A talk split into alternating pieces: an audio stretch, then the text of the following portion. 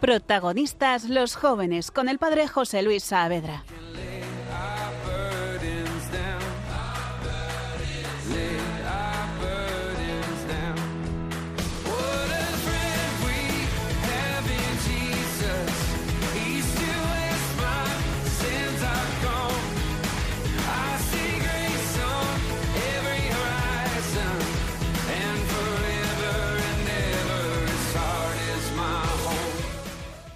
Muy buenas, bienvenidos. Esto es Radio María. Estás escuchando Protagonistas los jóvenes. Soy el padre José Luis Saavedra, siervo del Hogar de la Madre, y estoy en el estudio con tres jóvenes que van a acompañarnos durante esta hora para profundizar en un tema precioso: María, la Virgen María en el Nuevo Testamento.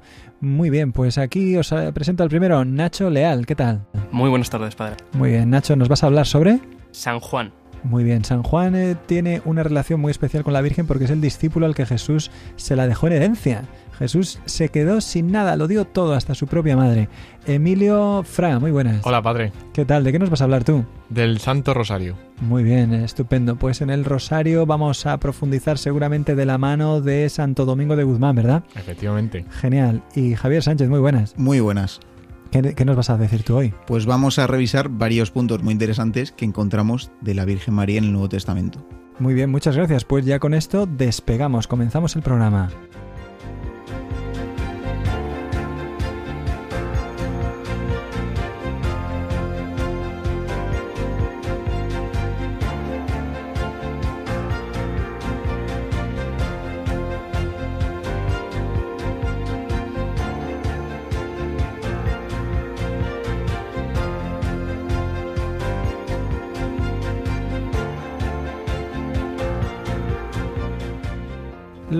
Primeros pasos que podemos dar en el Nuevo Testamento no son como cuando hables la- abres la Biblia y te empieza Evangelio de San Mateo, Marcos, Lucas, Juan, Hechos de los Apóstoles. Históricamente, ¿sabéis quién fue el primer autor que habló de la Virgen en el Nuevo Testamento? San Pablo. Toma, muy bien, sí señor. ¿Cómo se nota que es el... El que más cartas ha escrito, o sea, ha dicho, yo por porcentaje me la juego. Me llevo, me llevo el bingo. Sí, sí, eso. Entonces, San Pablo, curiosamente, habla poquito de la Virgen y sin embargo tiene el primer texto cronológico que nos habla sobre la Virgen y de hecho es uno muy, muy Pero, importante. ¿Cómo esto del primer texto cronológico? Pues, Pues porque la Biblia se escribió con mucho trabajo y se fueron reuniendo los textos poco a poco. De hecho, el Evangelio de San Juan es probablemente uno de los últimos textos que se escribió, porque San Juan lo escribió como un águila al final de su vida con una visión teológica tan profunda que los la historia nos da y los padres de la Iglesia han reconocido como hay una posterioridad en sus textos, como tiene el otro en la mano, porque se ve que está saltando cosas que ya están contadas por los otros evangelistas y de esa manera pues vamos viendo cómo de hecho San Pablo que se convirtió empezó a predicar y es de los primeros en dejar textos escritos sobre pues en este caso sobre la Virgen. ¿Y cuál es ese texto tan excepcional y tan importante? Gálatas 4:4 dice así: En la plenitud cuando llegó la plenitud de los tiempos, envió Dios a su hijo nacido de una mujer, nacido bajo la ley, para rescatar a los que estaban bajo la ley. En principio dice muy poco, ni siquiera dice el nombre de, de la mujer, pero la llama mujer. Y eso ya es importante. ¿Por qué creéis que es importante que la llame mujer? Creo que es porque de alguna forma está hablando de la mujer que, que es la madre de toda la humanidad, ¿no? Como figura más teológica más que de una figura en concreto. Eso es. Eva era la mujer por excelencia que con el pecado perdió esa excelencia. Y la nueva Eva, la mujer, es María. Y en María todos hemos sido salvados por su sí en Cristo. es Es- la mujer de la- del protoevangelio, ¿no? Que decía Javier. Es la misma mujer. En el protoevangelio aparece la mujer también. Habla, cuando Dios se refiere a Eva, le dice... ¿Qué es protoevangelio? Es Génesis. Génesis capítulo 3, sí. Ah, cuando la, Dios maldice a la serpiente y decía. Y le dice, las, le dice Dios a la serpiente, estableceré una enemistad entre tu linaje, que es el de la serpiente, y el linaje de la mujer. Y dice, tú le herirás en el talón, pero ella te pisará la cabeza. O sea, que la serpiente le hará un poquito daño a la mujer, va a luchar contra ella, pero en realidad es nada. En comparación de lo que la mujer la va a matar, la va Ujú. a machacar. No solamente es que la vaya a matar, es que la va a destruir. Y sobre todo, porque, ya lo veremos, pero cuando habla de mujer es porque a través de esta mujer vienen a hacerse realidad también toda la promesa de la historia de salvación a través del Mesías. Por eso es tan relevante la figura de la Virgen María que vamos a ver ahora en, en todos los evangelios. De hecho, San Pablo dice cuando llegó la plenitud de los tiempos. Es un comienzo muy épico. Tener en cuenta esas palabras, ¿no? La plenitud de los tiempos, es como si dijera la cumbre de la historia de la humanidad, es este momento. El envío. Envió Dios a su Hijo. ¿Y qué es este envío? Su Hijo fue enviado. Ahora que estamos ¿no? tan de moda con las empresas de mensajería, pues Dios nos ha enviado, nos ha regalado nos ha dejado a su propio Hijo. Y su Hijo deja el cielo, baja a la tierra, nacido bajo la ley. Es decir, que se hace un hombre como nosotros, eh, tiene, que, tiene que ser, eh, estar sometido a, a la ley de Dios en el pueblo de Israel y nace de mujer también porque se hace en todo igual a nosotros. O sea, siendo como Dios, siendo igual a Dios, se hace igual a nosotros en todo excepto en el pecado. Así que este texto nos está hablando sobre todo de Jesús, porque nos dice que, igual que aquello del libro del Génesis, que era como un resumen de la, de, de la salvación, de hecho lo, llama, lo has llamado protoevangelio, que es algo así como primer evangelio. Proto significa primero y el, el Génesis ya está de alguna manera anunciando el evangelio. Es como ya un primer evangelio en las, en, no sé, en, en la hondura de los tiempos, ahí tan antiguo.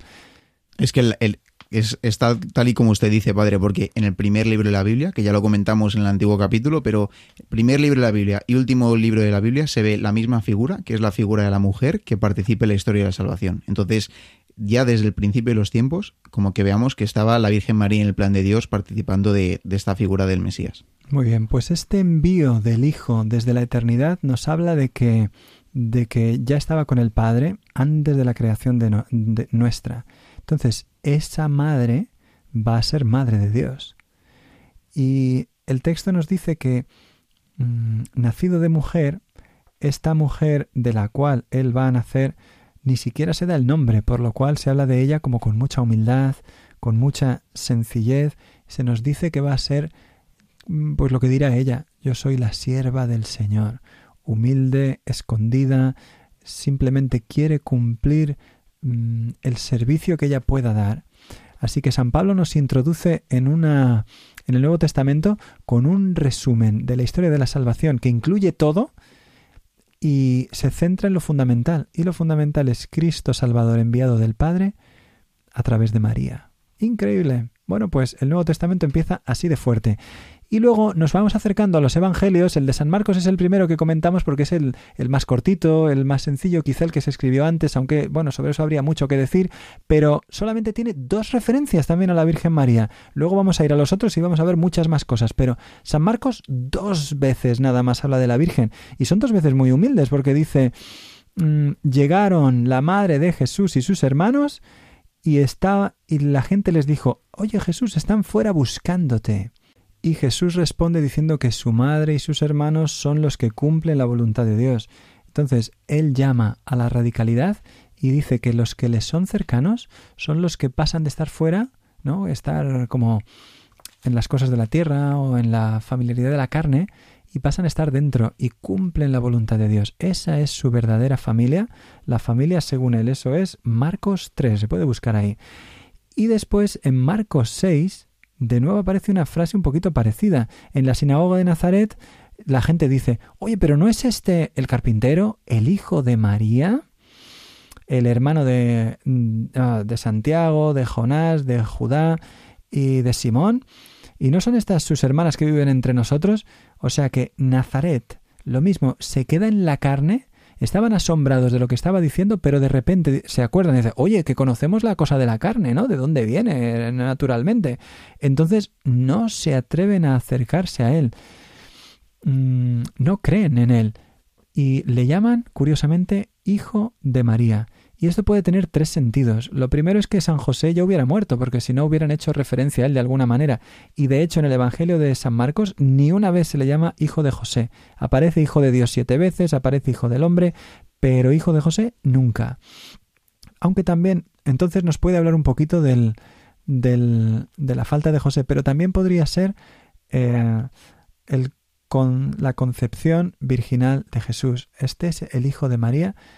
Y en tercer lugar, los orígenes humildes del Señor. O sea que, oye, pero mira que este viene de una familia muy pobre, muy humilde, no sé, ¿qué podemos decir de él? ¿Qué sabemos? ¿Cómo va a ser este el Mesías? En fin, esas lecturas que la Iglesia ha hecho a lo largo de los siglos, pues nos ayudan un poquito a irnos introduciendo, pero lo más fuerte que tenemos que comentar hoy nos lo va a decir Javier en la primera sección del programa ¿Qué dice la Biblia?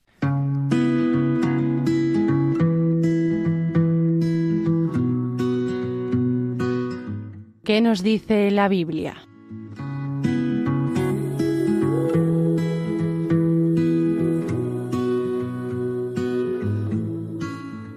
Muy bien, Javier, pues ¿sobre qué nos vas a hablar tú en respecto a la Virgen? Vamos a hablar sobre varios temas. En primer lugar, eh, vamos a ver qué dice de la Virgen el Evangelio de San Mateo. Y aquí, bueno, lo que queríamos decir es que eh, este Evangelio hace mucho hincapié en cuál es la función de Jesús, ¿no? En su la naturaleza de Jesús como el Mesías, ¿no? El, que viene a salvar al pueblo de Israel y, a la humanidad entera. Y en él se cumplen las promesas de de salvación. Sin embargo, eh, digamos de que de alguna forma, pues como usted ha comentado, padre, tiene que combinar esto con el hecho de que al pueblo de Israel se le promete un Mesías que va a llegar de la estirpe de David.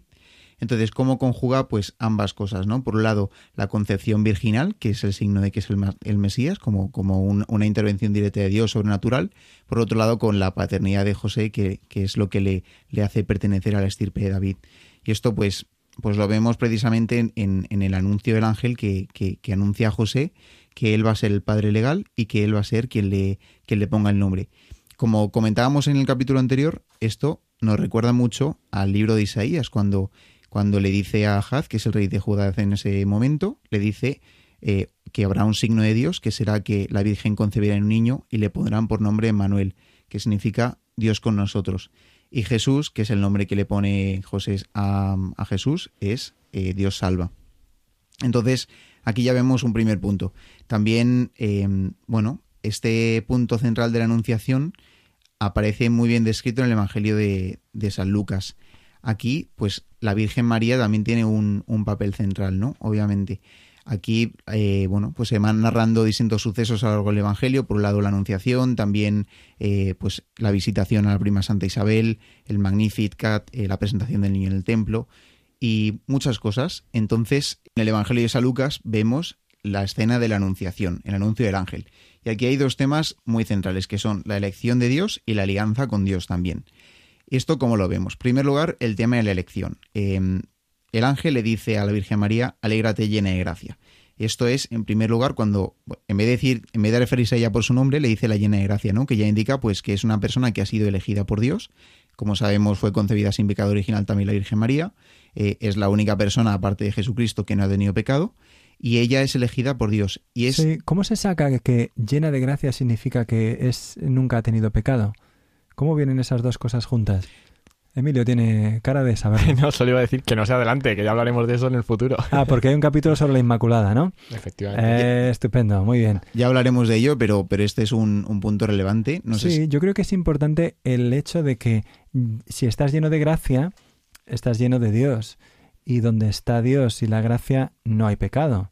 Entonces, cuando el ángel le dice llena de gracia, además es como una expresión en griego, los, lo- yo cuando he escuchado hablar de esto a expertos en Biblia suelen decir que es una expresión de lo más fuerte, de lo más sólida que se puede decir, de tal manera que efectivamente no hay pecado. Por eso la Inmaculada vendrá de aquí, porque es un eh, absoluto, lleno, sin, sin que quepa eh, sombra de lo otro.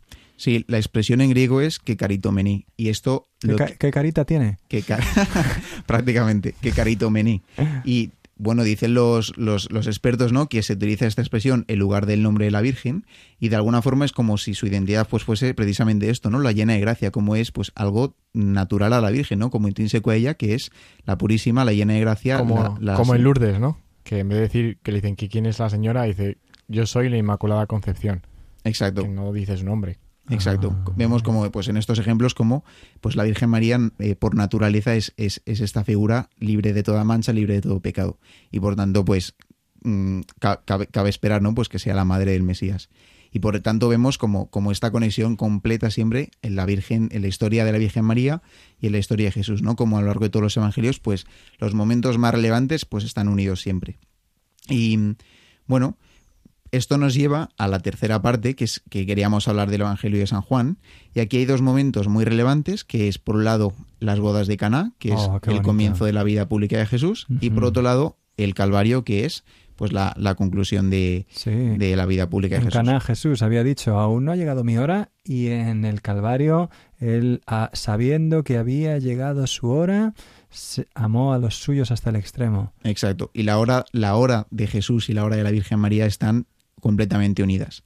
Y como veníamos comentando, en el Evangelio de San Juan, los más avispados habrán dado cuenta de que San Juan no se refiere a la Virgen por su nombre, sino que la llama pues como Madre de Jesús o bajo el título de mujer. Nunca aparece el nombre de María, y tampoco aparece el nombre de Juan. Es- eh, tiene cosas muy curiosas San Juan. Sí, Eso lo ha hecho por estas razones teológicas. No pone su nombre para que nos pongamos nosotros ahí y no pone el de María para, para llevarla a este nivel, ¿no?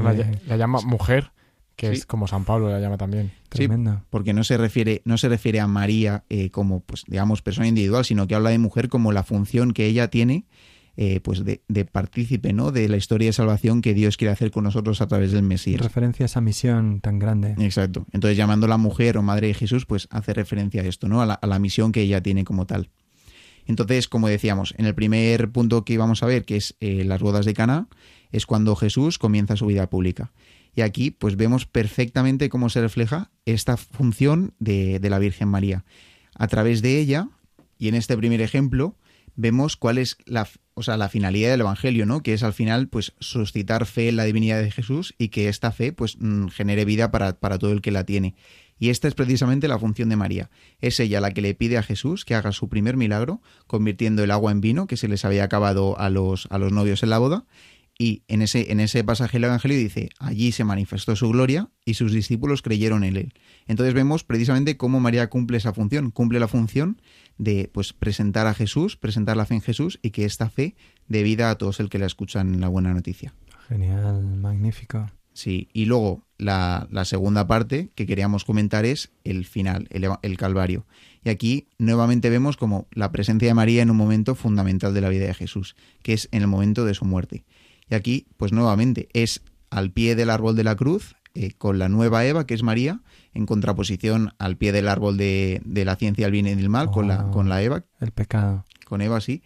Y a- eh, aquí es donde brotan lo que decimos que son los dones de gracia, ¿no? Tantas gracias que se han repartido a lo largo de la historia y para cada uno de nosotros, que brotan, pues, eh, a partir de esta maternidad, pues, espiritual de María, ¿no? Como para todos nosotros, que es en ese punto cuando Jesús le dice a, a Juan, y de hecho Nacho nos hablará después de esto, le dice, mm, madre, ahí tienes a tu hijo, ¿no? Como instaurándola como madre de toda la humanidad. De hecho, me suena, que el padre me corrija, pero que hay padres Sí, de la muy iglesia. mal, muy mal dicho. Gracias, padre. que hay padres de la iglesia que, que dicen que ahí la Virgen tuvo los dolores de parto que no tuvo en el nacimiento de Jesús, ¿no? Como el, el- el dolor de la Virgen en la cruz es el dolor de- del parto de, pues, de su nueva maternidad de la iglesia. Sí, y esto, esto es nuevamente la prefiguración de la que hablábamos antes, la prefiguración del, del Génesis que le dice Dios a, la, a, a Eva, le dice, parirás con dolor, pues aquí vemos, ¿no? Como es, es el cumplimiento también, ¿no? Como la Virgen María con la crucifixión, con la crucifixión de Jesús tiene estos dolores de parto. Magnífico. Bueno, ya sabéis que Jesús tenía tres discípulos especialmente cercanos a él. Eran San Pedro, San Juan y Santiago. A San Pedro le dejó la iglesia, a San Juan le dejó la Virgen y a Santiago le dejó España. Eh. Increíble, ¿no? Ojo, eh, bueno, esto, hombre, empieza como un chiste, pero el caso es que tenemos una misión. Hay que estar a la altura de, de que lleguemos a, a dar gloria a Dios, a la Virgen, a nuestra Madre y peregrinos como Santiago. Y para profundizar en estas cosas estupendas que nos ha dicho Javier, vamos a escuchar una canción que se llama Solo una palabra. Habla sobre la Virgen y es una meditación de San Bernardo puesto con música. La podéis encontrar en Fuego de Campamento. Solo una palabra.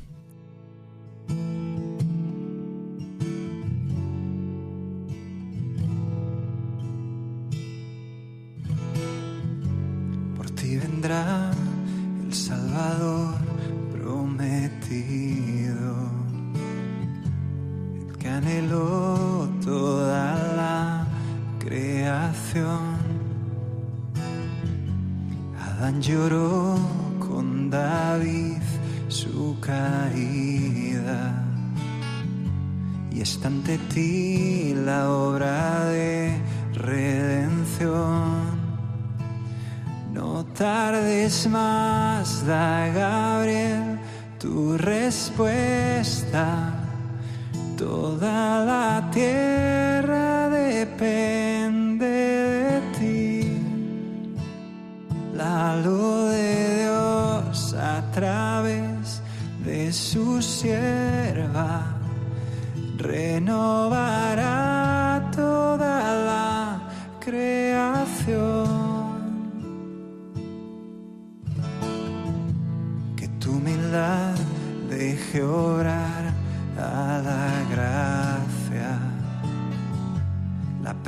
no está en ti, Virgen fiel. El sí de Dios nos creó y aún morimos. Pero tú sí nos traerá al Salvador. No tardes más, da Gabriel tu respuesta. Toda la tierra depende de ti. La luz de Dios a través de su sierva renovará toda la creación. No tardes más, da Gabriel tu respuesta. Toda la tierra depende de ti. La luz de Dios a través de su sierva renovará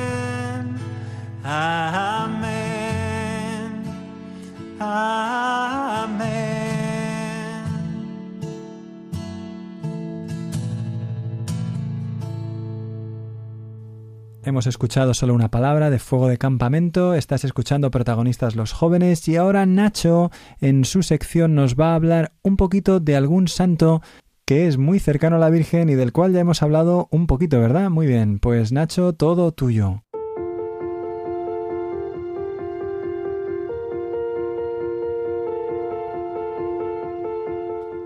¿Qué dicen los santos?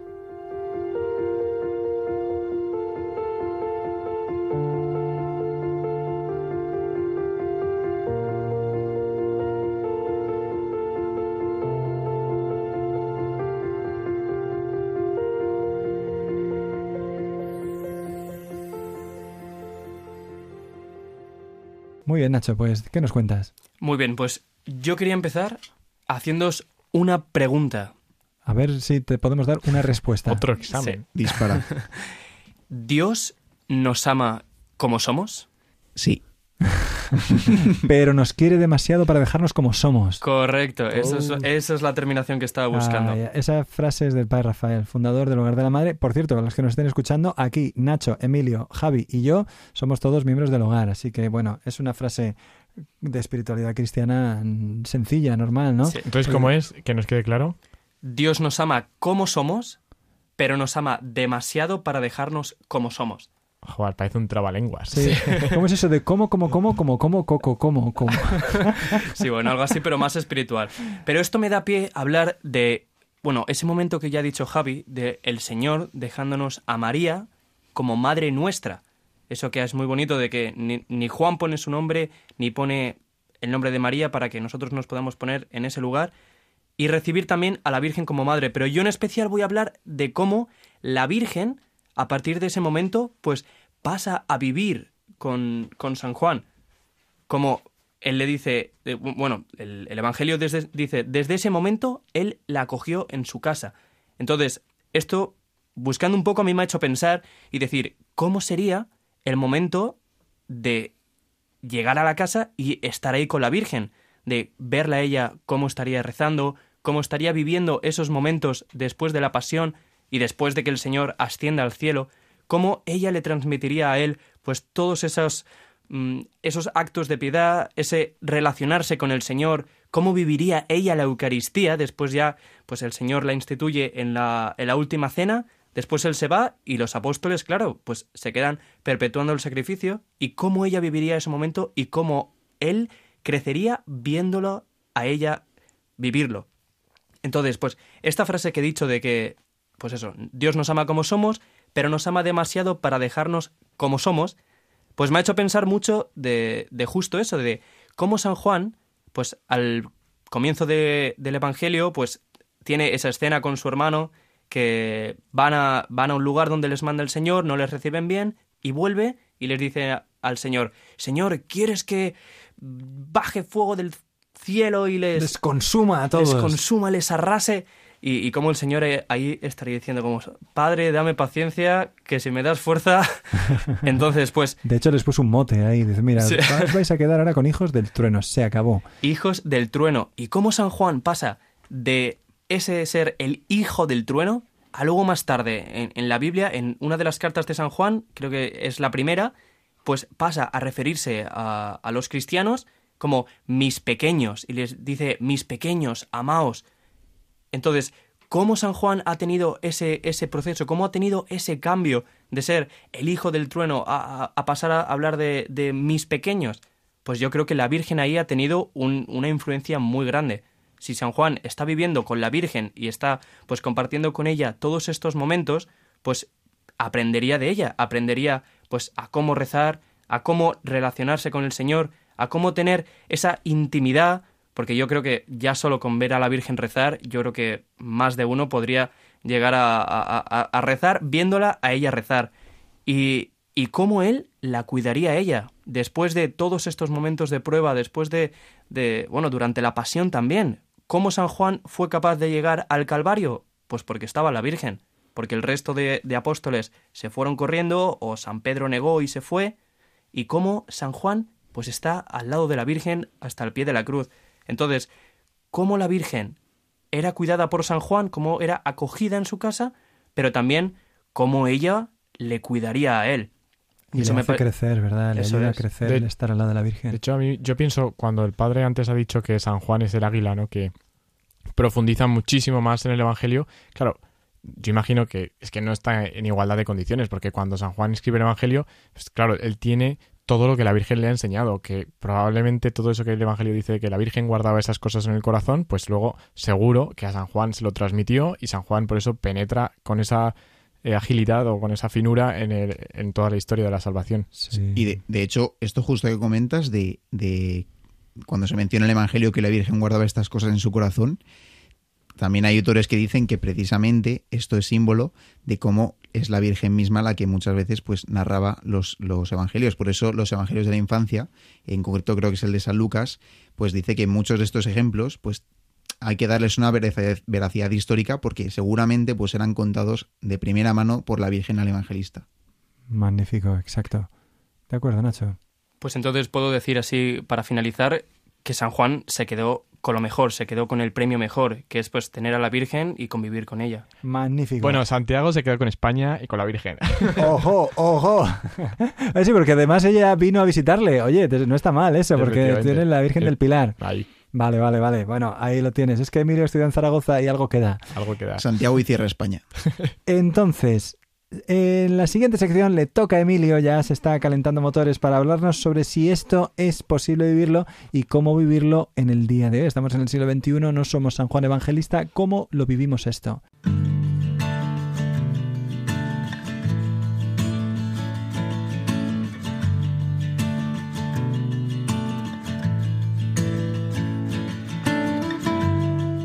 ¿Se puede vivir esto?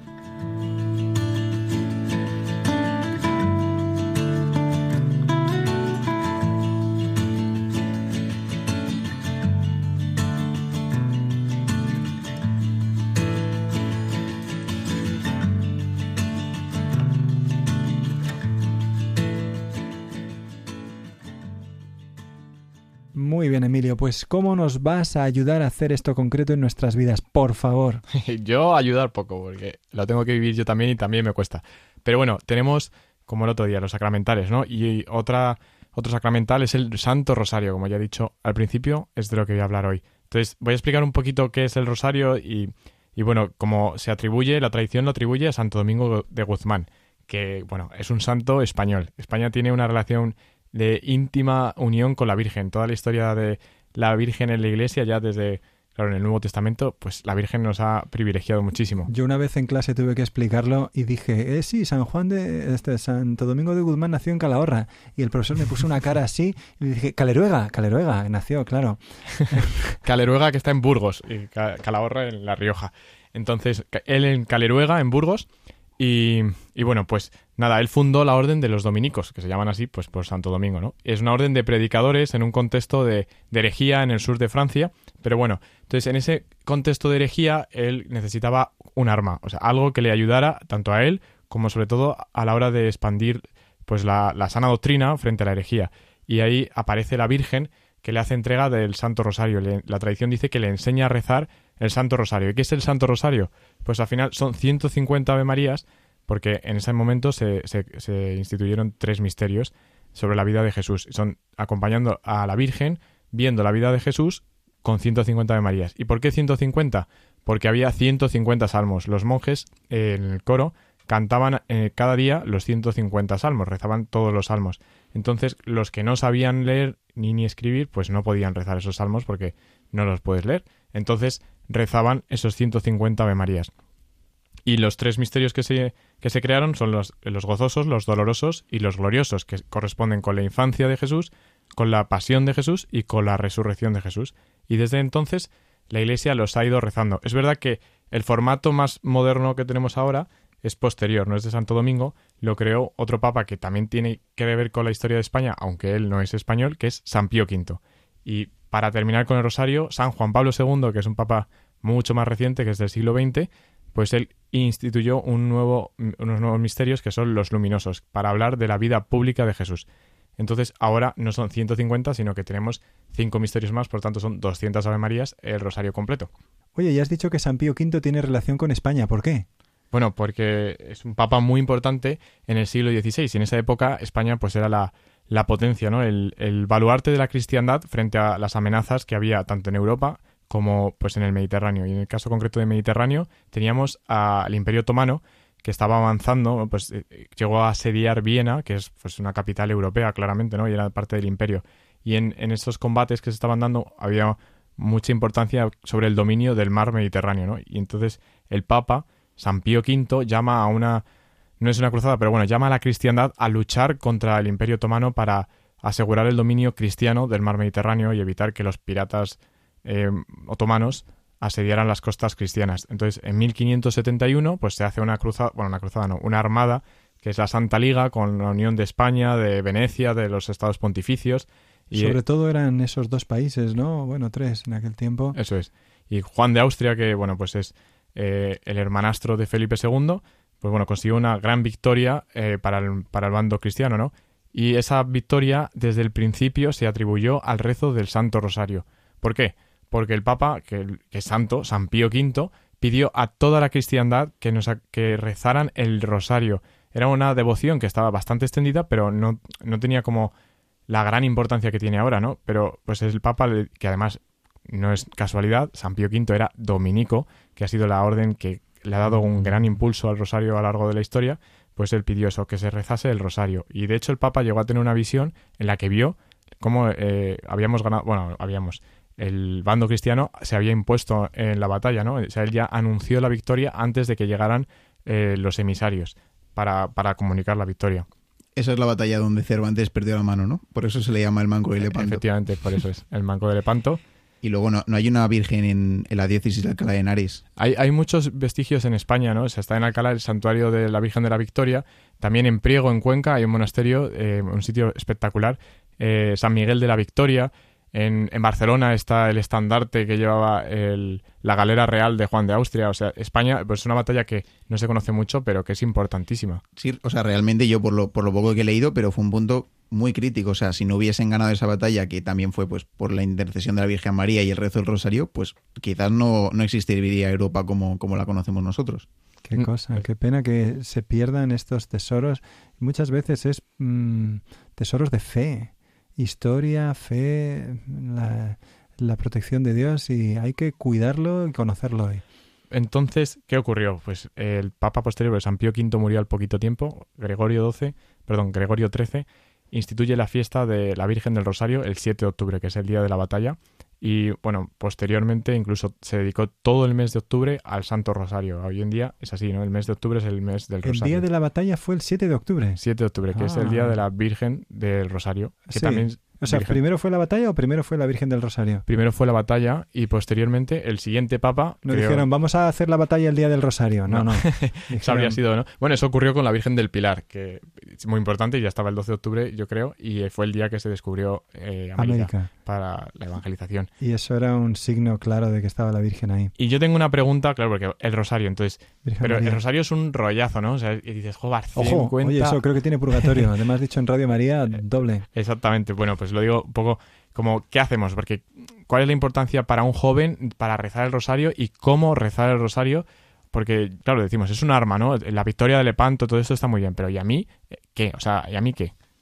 Pues yo, creo que es un momento privilegiado durante el día para de, de cercanía con la Virgen María y luego, como, como ha dicho Emilio, que tenemos los, los cuatro grupos de misterios, cada uno de ellos se comporte por otros cinco misterios, pues nos ayudan a reflexionar sobre distintas partes o aspectos de la vida pública de Jesús, de la pasión, de la infancia y también pues es un momento muy bonito para conocer a, a- Jesús y a su madre. Atención porque estos chicos están diciendo que todos los días se puede rezar el rosario. O sea, es una riqueza increíble y no es como para los días de fiesta, sino que todos los días nos acompaña. De hecho, en Fátima la Virgen dijo que la paz del mundo vendría por la oración del rosario. No solamente es una cuestión de 1500.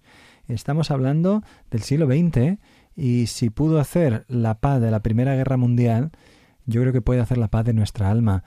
Yo creo que también una de las cosas que puede ayudar en, a la hora de rezar el Santo Rosario es reunirse entre, pues, yo qué sé, un grupo de amigos, un grupo de oración, pues rezar el rosario, rezar el rosario todos juntos, pues anima a uno a ver, pues eso, que no se convierta en, en, un rollo, sino que pues te ayude a meditar, quizá pues leyendo algún pasaje del Evangelio, pues meditando sobre esos momentos, sobre esos misterios, pues ahí en, en común siempre puede ayudar. Pues efectivamente, y además, o sea, el rosario, ahora contesto yo a mi propia pregunta, al final se le acaba cogiendo mucho cariño, porque uno descubre que, realmente la Virgen derrama muchísimas gracias rezando el rosario, ¿no? Decía, creo que San José María Escriba de Balaguer tiene una frase como, bendita monotonía, eh, bueno, no lo sé decir bien, pero que la monotonía del rosario como que viene a salvar de, la, de la monotonía de mis propios pecados, ¿no? O sea, bendita monotonía que me salva de la monotonía de mi pecado. Porque al final también nos repetimos mucho con nuestros pecados, ¿no? Pues mira, nos repetimos más con los Ave Marías. Y además es bonito, a mí me gusta especialmente porque es lo que ha dicho Javier, vivir la vida de Cristo con los ojos de María. O sea, acompañar a Cristo con quien más cerca estuvo de Cristo en su vida, que fue la Virgen María. Además, la oración no es hacer muchas cosas, ¿no? Si yo voy leyendo cosas diferentes o pensando cosas distintas, al final pienso que la oración es mi lección de teología. Y oración es poner el corazón en manos de Dios.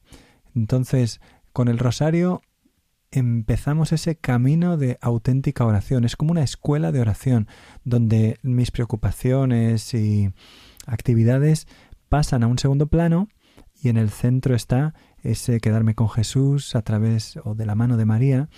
Entonces voy poco a poco haciendo que, que mi corazón se haga un poquito más contemplativo, quedarme en ese misterio, quedarme con la Virgen y así vamos aprendiendo a orar de corazón, una oración que sea con el corazón.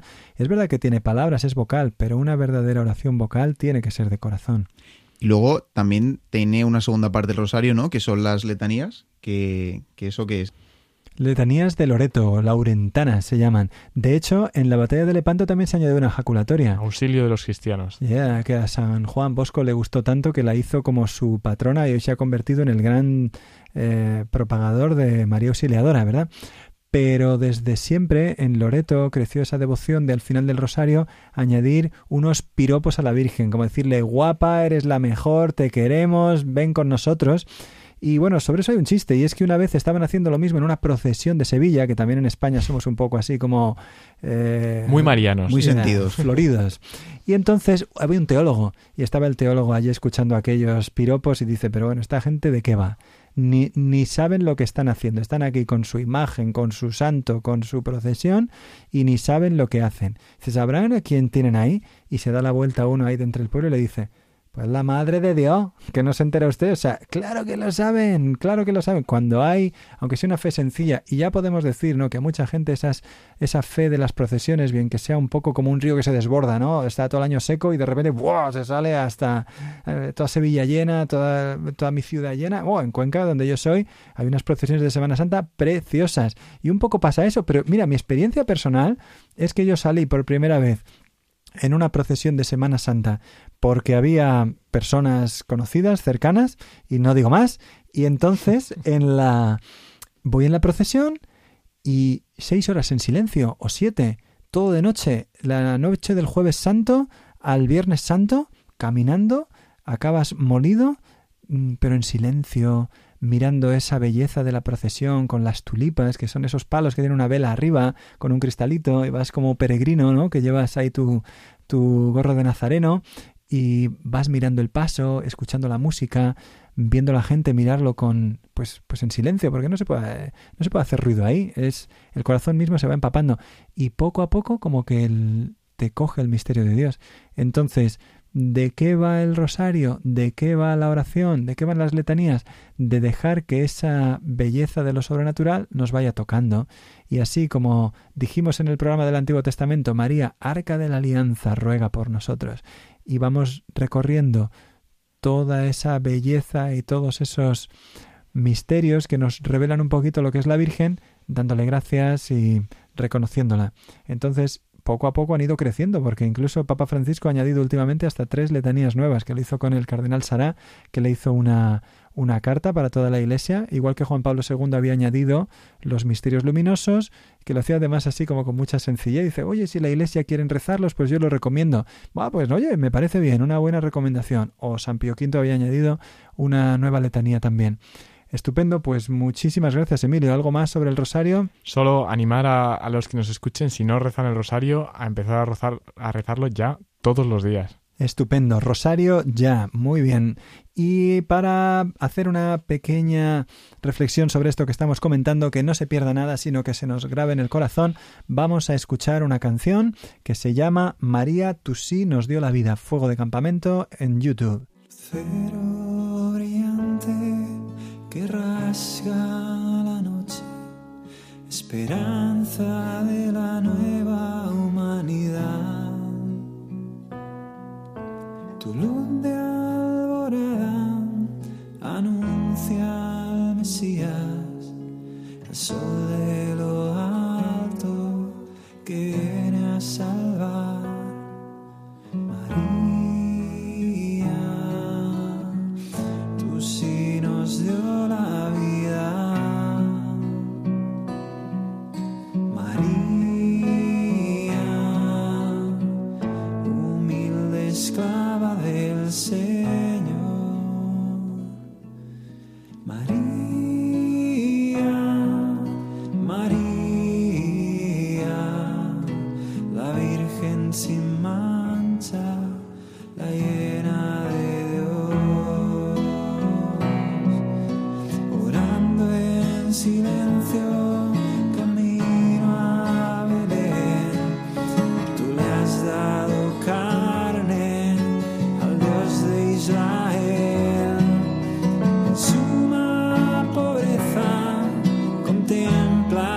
santo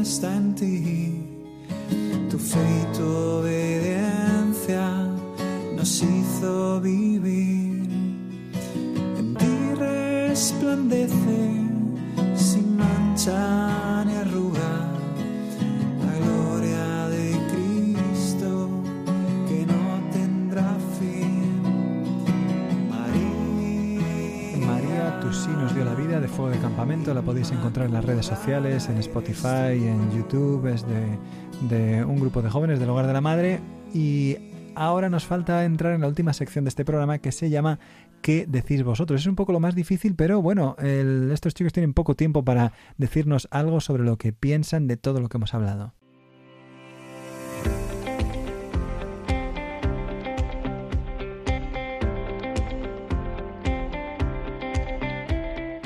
¿Qué decís vosotros?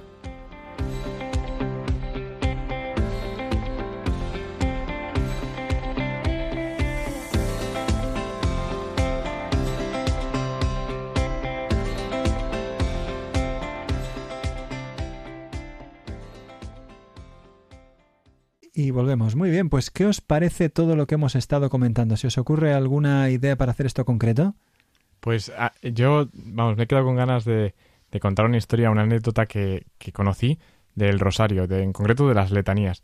Y, y bueno, es que no me importa ser pesado con este tema, pero bueno, era como una grabación de un exorcismo real que le hacían a una persona, ¿no? Entonces el, el exorcista forzaba al demonio a hablar sobre el rosario. Le decía como, eh, dinos por qué te molesta el rosario. Y entonces, bueno, el, el demonio respondía y decía una serie de cosas, pero lo que más me llamó la atención fue lo que dice sobre las letanías. Y en concreto dice que, o sea, como dice que la gente que no reza las letanías por pereza o porque, porque a veces es verdad que es lo último y dices, va, pues no las rezo, ya he rezado las, las 50 Ave Marías, pues dice que son idiotas porque es lo que más rabia le da. ¿Y por qué? Le pregunta el exorcista. Dice, porque es solo alabar, decir bien, solo, solo es decir cosas bonitas todo el rato. Y eso es lo que más odiamos. Solo decir cosas bonitas a la Virgen, que es como el enemigo número uno del demonio. O sea, el demonio está deseando que nosotros acabemos el rosario como sea, que nos lo queramos quitar de encima como si fuera el checklist de ya he hecho esto y punto.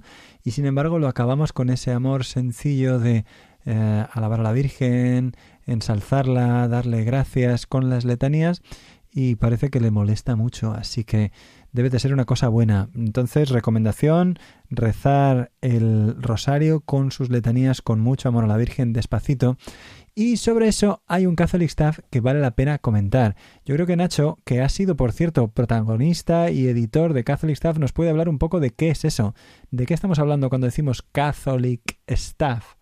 Pues Catholic Staff es un programa de evangelización que comenzaron unos jóvenes del hogar de la madre. Pues básicamente su función es hacer una catequesis entretenida para jóvenes, de manera que se puedan presentar diferentes temas y que sean, pues, pues eso, entretenidos, con capacidad de, de- de poder explicar bien, pero a la vez, pues eso, metemos muchos disparos, muchas bombas, mucha acción, que eso pues hace entretenido y... y- O sea, ¿cómo puedes hacer disparos y bombas hablando del rosario? Pues eso mismo es, es lo que estábamos diciendo, que el capítulo del Rosario, que Que es una pasada, o sea, es uno de los mejores capítulos de Catholic De Star. hecho, es el que más visitas tiene. Yo lo he mirado algunas veces y me impresiona porque estuve cuando se grabó. Me dijeron, Padre José Luis, tenemos que ir a tu pueblo porque nos han dicho que tienes unos pueblos en ruinas. Bueno, pues sí, desgra- por desgracia, los pueblos que yo tenía cuando era párroco la primera vez, eh, tenía, les dije, bueno, ¿qué tipo de ruinas queréis? Porque tengo ruinas casi enteras, ruinas a medias y ruinas ya cubiertas por la hiedra. O sea, en, en los, yo tenía 19 parroquias y podían elegir. Y de hecho, pues estuvimos en la. De hecho, eligieron las primeras, las que más edificios completos tenían. Y subieron allí dos chavales. Vinieron el de la cámara y el actor. Y eh, traían una pistola de agua pintada de negro. Y nada más. La cámara y una pistola de agua pintada de negro. ¿Y qué hicieron? ¿Qué pasa? ¿De qué va eso? Pues eso va de cómo el rosario es un arma espiritual contra el demonio, como muchas veces pues puede ser utilizada, pues eso, para vencer al demonio en tantas luchas que tenemos, pues coger el rosario, empuñarlo como un arma y ponerte al lado de la Virgen y empezar a disparar a saco paco contra todos los demonios, todas las tentaciones que vienen y también pues muestra que el rosario tiene que ser una cosa activa, no ponerte en plan mm, automático a rezar Ave María, sino que hay que estar consciente. Y eso es algo que también se ve en el vídeo, como la persona que está rezando, que va también con la pistola, de repente tiene una distracción y ya la pistola no va, se le queda como encasquillada. Y después de que otro chaval que hay por ahí le ayuda a centrarse otra vez en el rosario, le funciona más fuerte que nunca y consigue matar a un dragón. Eso es lo, como lo que decía el padre Henry, ¿no? El siervo que falleció, que es como cada Ave María es una bola de cañón contra el demonio. O sea, es que es. el demonio escucha eso y lo que decía yo antes del exorcismo, o sea, le da rabia y sale corriendo. Sí, ese programa de Catholic Staff está inspirado en esa frase de Padre Henry que la grabó. Una vez estaban en, la, en, un, en un dique en la playa y había como cañones de adorno. Y dijo, oh, grábame, grábame, grábame. Y dijo esa frase, cada Ave María es como una bala de cañón contra el demonio. Y se maría de la risa. Está en el vídeo, si lo buscáis en el de... Se, se maría de la risa. Soy Fuego, eh, la vida de Padre Henry. Es muy bueno. Está también un documental gratuito en YouTube y vale la pena verlo porque es un sacerdote muy inocente, muy bueno, muy de la Virgen. Muy bien, pues nada más. Hemos terminado todo. Has escuchado protagonistas los jóvenes. Esto es Radio María y yo soy Padre José Luis, siervo del Hogar de la Madre. Conmigo en el estudio han estado durante esta hora Nacho Leal. Nos vemos pronto, padre. Muchas gracias, Emilio Fra Hasta la próxima. y Javi Sánchez. Adiós a todos. Muchas gracias, que el Señor os bendiga. Si queréis escuchar esto, estará en los podcasts de Radio María, radiomaria.es. Nos podéis escribir a protagonistas los jóvenes 2 arroba radiomaria.es. Hoy hemos hablado sobre la Virgen María en el Nuevo Testamento, en la vida de San Juan Evangelista, en el Rosario y Santo Domingo de Guzmán y en los textos más importantes que hablan sobre ella en todo el Nuevo Testamento. Entonces, bueno, le damos gracias a Dios, intentamos acercarnos a ella. Que Dios os bendiga en el nombre del Padre y del Hijo y del Espíritu Santo. Amén. Amén.